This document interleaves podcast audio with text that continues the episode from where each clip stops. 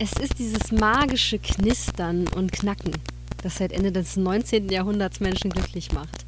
Emil Berliner, so hieß der Erfinder der Schallplatte, der experimentierte mit verschiedenen Rohstoffen, um Platten herzustellen und verbesserte nach und nach auch das Grammophon als Abspielgerät. Der Vorgänger des Plattenspielers. Fun Fact: Es gibt auch heute einen Produzenten aus Österreich, der sich nach dem Erfinder benannt hat, Emil Berliner. Und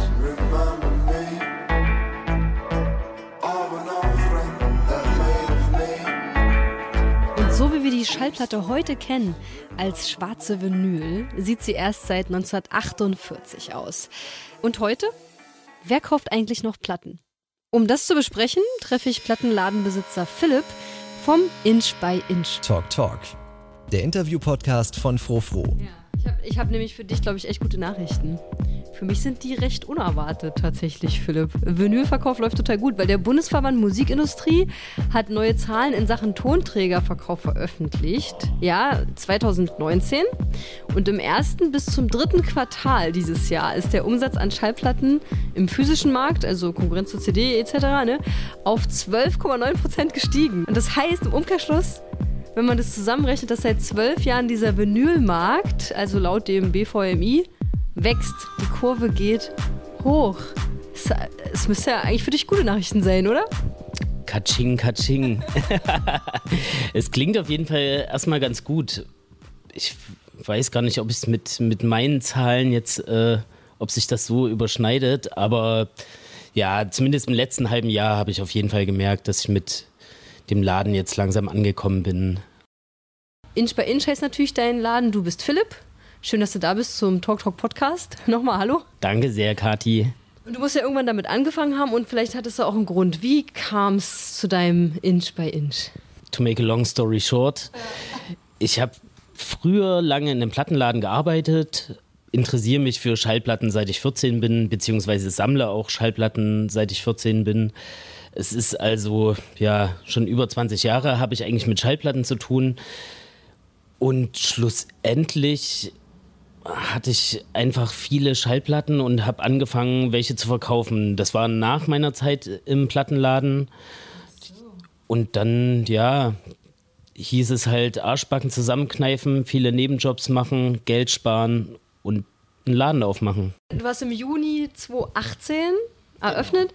Wie lange hast du so diese ähm, Entscheidung so vor dir hergeschoben oder war das so ganz einfach? Weil ich meine, am Ende ist es ja doch so, du musst irgendwie den Raum mieten, Platten hattest du, trotzdem brauchst du ja natürlich noch welche, musst, musstest ja wahrscheinlich auch ein bisschen in Vorkasse gehen. War das sowas, was dir leicht fiel oder eher so fünf Jahre gewartet und dann gedacht, jetzt wird's, jetzt muss ich mal, sonst mach ich's nie. Wie lief das? Also ich wurde eigentlich äh, ins kalte Wasser geworfen. Ich hatte lange einen Raum bei einem Kumpel in der Wohnung, was praktisch mein Lager war. Da kann sich das so vorstellen wie sieben, acht Quadratmeter, Fenster, Schreibtisch, Laptop und einen riesen Plattenschrank. Da habe ich halt immer fleißig äh, Artikel in, in den Webshop eingetragen, damit, äh, damit ich quasi schon einen funktionierenden Webshop habe, wenn ich den Laden aufmache. Mein Kumpel Christoph, der ist dann mit seiner Freundin zusammengezogen und da hatte ich drei Monate Zeit, dass ich aus der Wohnung quasi mit meinem Lager raus muss. In den drei Monaten hat sich dann schlussendlich eigentlich alles entschieden. So, natürlich musste es dann ziemlich zügig gehen. Ich wusste natürlich in der Zeit nicht, ob ich einen Laden bekomme oder finde ja, und ob das dann alles so läuft, wie es laufen soll. Und es war auch wirklich kurz vor knapp. Aber ich habe dann schlussendlich den Laden, in dem ich jetzt auch noch bin, der Lützner Straße 60, habe ich bekommen. Ja, und dann ging eigentlich alles ganz schnell. Ich habe mit Tom, meinem Tischler, hier alles zusammen aufgebaut. Ja, das wollte ich als nächstes fragen. Das, das war ähm, ja göttliche Fügung, würde ich sagen, dass ich ausgerechnet ihn kennengelernt habe. Er hat gesagt, sein größter Traum war es, eines Tages mal einen Plattenladen quasi zusammenzubauen. Ja, und ich habe gesagt, es war mein Traum, ihn immer kennenzulernen, wenn ich mal einen Plattenladen aufmachen möchte. ja, gesagt, getan. Äh, wir haben dann hier ordentlich anderthalb Monate durchgeschuftet. Ja, und dann stand alles und es konnte losgehen. Das Inch by Inch ist richtig schön geworden. Helle Holzregale, die sind perfekt symmetrisch gearbeitet, alles passt zusammen und die Fächer sind natürlich voll mit Platten aus verschiedensten elektronischen Genres. Rap gibt's auch, mittlerweile auch eine kleine Jazz-Ecke.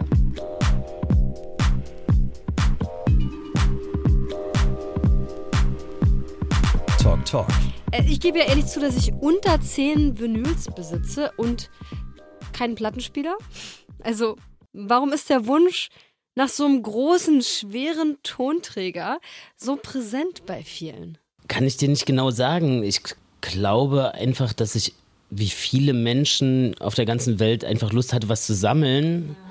Es ist nicht wie Überraschungseifiguren, die dann in, in so einen Schaukasten kommen und die dann für immer da stehen bleiben oder in einer Kiste archiviert werden. Eine Schallplatte sammelt man zwar, aber man holt sie auch aus dem Schrank und spielt sie halt wieder und ja. spielt sie vor allem Leuten vor. Und mir hat es auch immer gefallen, mit Platten an sich zu handeln. Ich meine, es, ich verkaufe einfach was, wovon ich weiß, dass Menschen dadurch glücklich werden und es auch wieder anderen Menschen zeigen. Und es ist einfach was, was in Bewegung bleibt. Also, du spielst ja auch, du spielst ja wahrscheinlich auch mit Platten, oder? Ich spiele nur mit Platten. Ja. ich bin so richtiger Oldschool-Opa. nee, das ist ja gar nicht mehr so oldschool, weil wir haben ja gerade an den Zahlen auch gesehen, ja, dass das wieder eins der Medien ist, die genutzt werden. Also es können ja nicht nur die älteren Leute sein, die diesen Gewinn so hoch treiben, sondern das, das müssen alle Gesellschaftsschichten sein. Also und da hast du ja auf jeden Fall die besseren Werte. Wer kauft denn Platten? Auf jeden Fall von jung bis alt. Ich würde sagen, seit ich den Laden eröffnet habe und auch die Erfahrung von früher war eigentlich immer, dass das Publikum komplett gemischt ist. Es sind einmal, ich sag mal, alte Hasen, die das auch schon seit den 90ern machen, so viele Leute, die sich auch wieder freuen, dass es äh, in Leipzig einen Second-Hand-Laden für elektronische Musik gibt. Und es kommen auch super viele junge Kunden, Anfang 20, die studieren und die jetzt ihre ersten Partys machen und die natürlich da einfach mal rumschnorcheln wollen, was in den letzten 30 Jahren für Musik rausgekommen ist und schlussendlich, wie es wahrscheinlich bei jedem ist, der irgendwann mal mit irgendeiner Musikrichtung anfängt und dann halt mal schaut, was gab es denn überhaupt vorher. Stimmt, ja, klar. Und was meinst du, warum? Ich kann es dir nicht sagen. Der Mensch ist einfach neugierig und äh, wenn da draußen irgendwas ist und er weiß, da draußen ist noch irgendwas, dann bohrt man da natürlich nach. Und mir geht es ja genauso. Also ich habe früher auch ganz viel Hip-Hop gehört.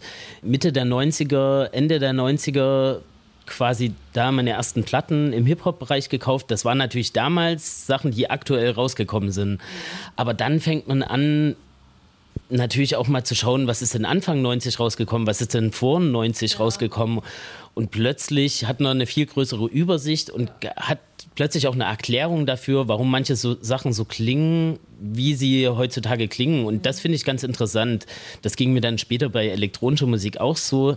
Da wusste ich natürlich schon ein bisschen mehr, was auf mich zukommt. Und es ist aber einfach eine schöne Erfahrung, irgendwie mittendrin anzufangen, dann die Wurzeln anzuschauen und dann natürlich auch viele aktuelle Sachen ja. zu hören und einfach diesen Mix zu haben, so und dann auch das noch so ein bisschen zu jagen, wenn wieder so eine schöne neue, vor allem so eine Longplayer-Platte rauskommt, ne, die man sich dann zu Hause so schön hinstellen kann auch. Weil das Cover spielt ja auch eine Rolle, das hast du auch nicht. Irgendwie bei einer CD ist es ja auch winzig klein, so ein Cover, ne? Aber so eine Platte ist ja auch irgendwie für manche vielleicht sogar so eine Art Einrichtungsgegenstand, was ja auch cool ist. Na klar, ein Plattenschrank in der Wohn Wohnung sieht, äh, sieht natürlich immer sexy aus. Stimmt. Sexy DJ.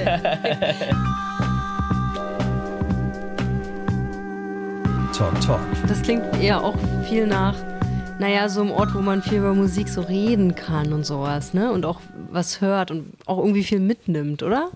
der Austausch mit den Kunden ist auf jeden Fall immer da. Ich werde ja viel gefragt, hast du dieses, ja. hast du jenes? Ich mache einfach mehr Secondhand, weil es schwer ist, auf ähnliche Preise mit Neuware zu kommen im Vergleich zu den ganzen Mail-Ordern. Also, ich weiß nicht, es ist vielleicht auch so ein bisschen eine ideologische Sache, so dass, dass ich mir denke, gebrauchte Platten sind günstiger oder meistens günstiger, als sie ursprünglich mal gekostet haben, aber sie sind genauso spielbar.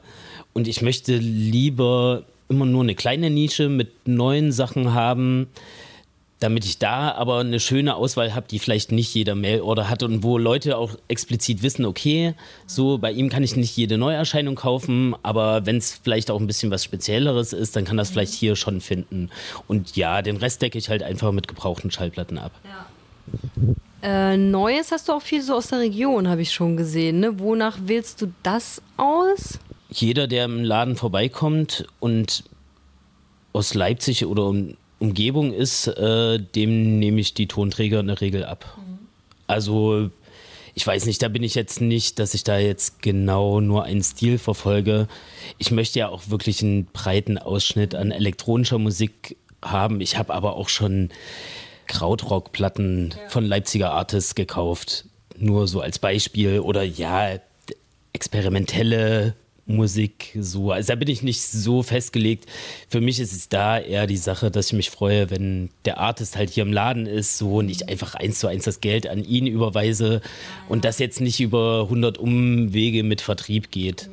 Ja, dann hat es ja schon wieder die Komponente, ne? dass man auch sich einfach hier treffen kann und man weiß, bei dir ist die Platte in sehr guten Händen sozusagen. Hast du so eine kleine Raritätenecke, wo wir mal hingehen könnten? Wir sind ja an deinem Plattenladen.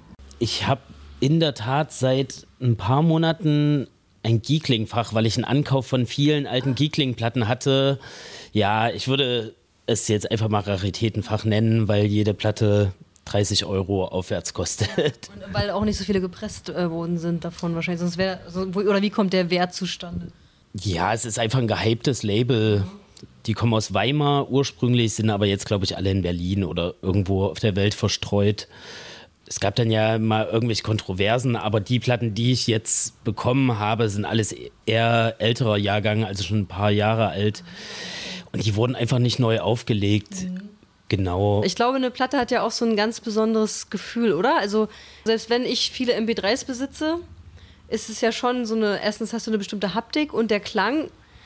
Ist es Einbildung oder klingt es auch anders? Es klingt natürlich anders, ob es jetzt in dem Sinne besser klingt oder schlechter, ich weiß nicht, ob ich das entscheiden wollen würde, weil es gibt Platten, die sind einfach schlecht gepresst und die klingen einfach nicht besonders gut. Aber das kennt man ja zuhauf von MP3s. Ich sag mal, bei aktuellen Veröffentlichungen ist der Sound von der Schallplatte meistens schon ziemlich gut. Aber es ist es ist halt nun mal was anderes. Schallplatten sind analog und MP3s sind digital. Und wenn er jetzt nur von den nackten Fakten ausgeht, ist eigentlich eine Schallplatte vom Klang schlechter, aber es natürlich würde, würde die ganze Welt aufstehen und schreien, nein, Schallplatten klingen trotzdem besser. Und das stimmt zum gewissen Punkt, weil es sind einfach Frequenzen dabei. Über eine MP3 können die nicht gesendet werden, weil die Nadel nun mal auch Staubkörner und alles andere einen Luftzug abgreift, mhm. der dann irgendwie mit in das Signal reinkommt. Und das ist einfach der Unterschied. So. Mhm. Das hat so eine Wärme dadurch. Dieses Knistern kennt man ja schon als Kind, wenn man so die, die Märchen auf Platte gehört hat. Wahrscheinlich haben wir da so positive Erinnerungen dran. Und selbst wenn es nicht logisch ist, empfindet man es trotzdem als so ähm, wärmer halt ne? und, und schöner dadurch vielleicht. Wie ist das in Leipzig? Hast du Konkurrenz? Eigentlich nicht ich finde auch für sowas Kleines wie einen Plattenladen kann es eigentlich nicht wirklich eine Konkurrenz geben, finde ich persönlich. Ich meine, in Berlin gibt es bestimmt 100 Plattenläden. Ich weiß nicht, ob, ob die sich da einen Film schieben von wegen Konkurrenz, weil scheinbar können ja trotzdem 100 Plattenläden davon leben. Und ja, in Leipzig gibt es, glaube ich, sechs oder sieben Plattenläden insgesamt. Und der Großteil ist eh nur auf Rock und Pop spezialisiert. Also der einzige Laden, der nochmal elektronische Platten hat, ist das Vari. Und die machen aber mehr Neuware und dadurch ist das, glaube ich, eigentlich ein ganz guter, eine ganz gute Sache. Kann er halt eine neue Platte bei Vari kaufen und eine gebrauchte bei mir. Also ist eigentlich, wenn dann höchstens die Konkurrenz das, dass Leute sich das online bestellen, ne? Das ist natürlich immer die größte Konkurrenz, so Online-Shops. Und da hätte ich einfach zu sehr Angst, dass ich auf zu vielen neuen Sachen sitzen bleibe. Und ja, darauf habe ich einfach keine Lust. Du hast jetzt ja schon gesagt, so von diesen äh, über 12 Prozent im letzten drei Quartalen des Jahres 2019. Das ist jetzt hier noch nicht so angekommen, aber ist ja schon dein Leben, oder? Der Plattenladen. Also, oder musst du ja immer noch jetzt fünf Brotjobs machen nebenbei? Gott sei Dank nicht. ähm, ich habe einen Discogs-Shop, ich weiß nicht, ob dir das was sagt. Ist eine internationale Seite. Dadurch habe ich auch viel internationalen Versand. Komischerweise auch viel mehr als Bestellungen aus Deutschland.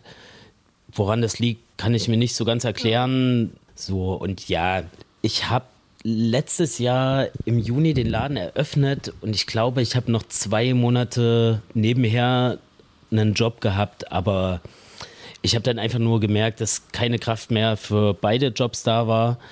Ich musste mich einfach entscheiden und natürlich hat man da auch ein bisschen ein komisches Gefühl im Bauch. Da ist sich erst nicht ganz sicher, soll man das jetzt machen oder nicht. Und es war die richtige Entscheidung, einfach Vollgas mit dem Laden zu geben.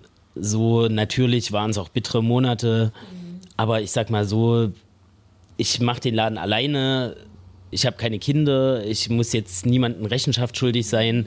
Und ja, schlussendlich, wenn ich mich halt mal einen Monat nur von Spaghetti ernähren muss, dann ja, kenne ich das auch nur von früher. Und äh, denn nach Spaghetti kommt wieder Pizza. Gemüse.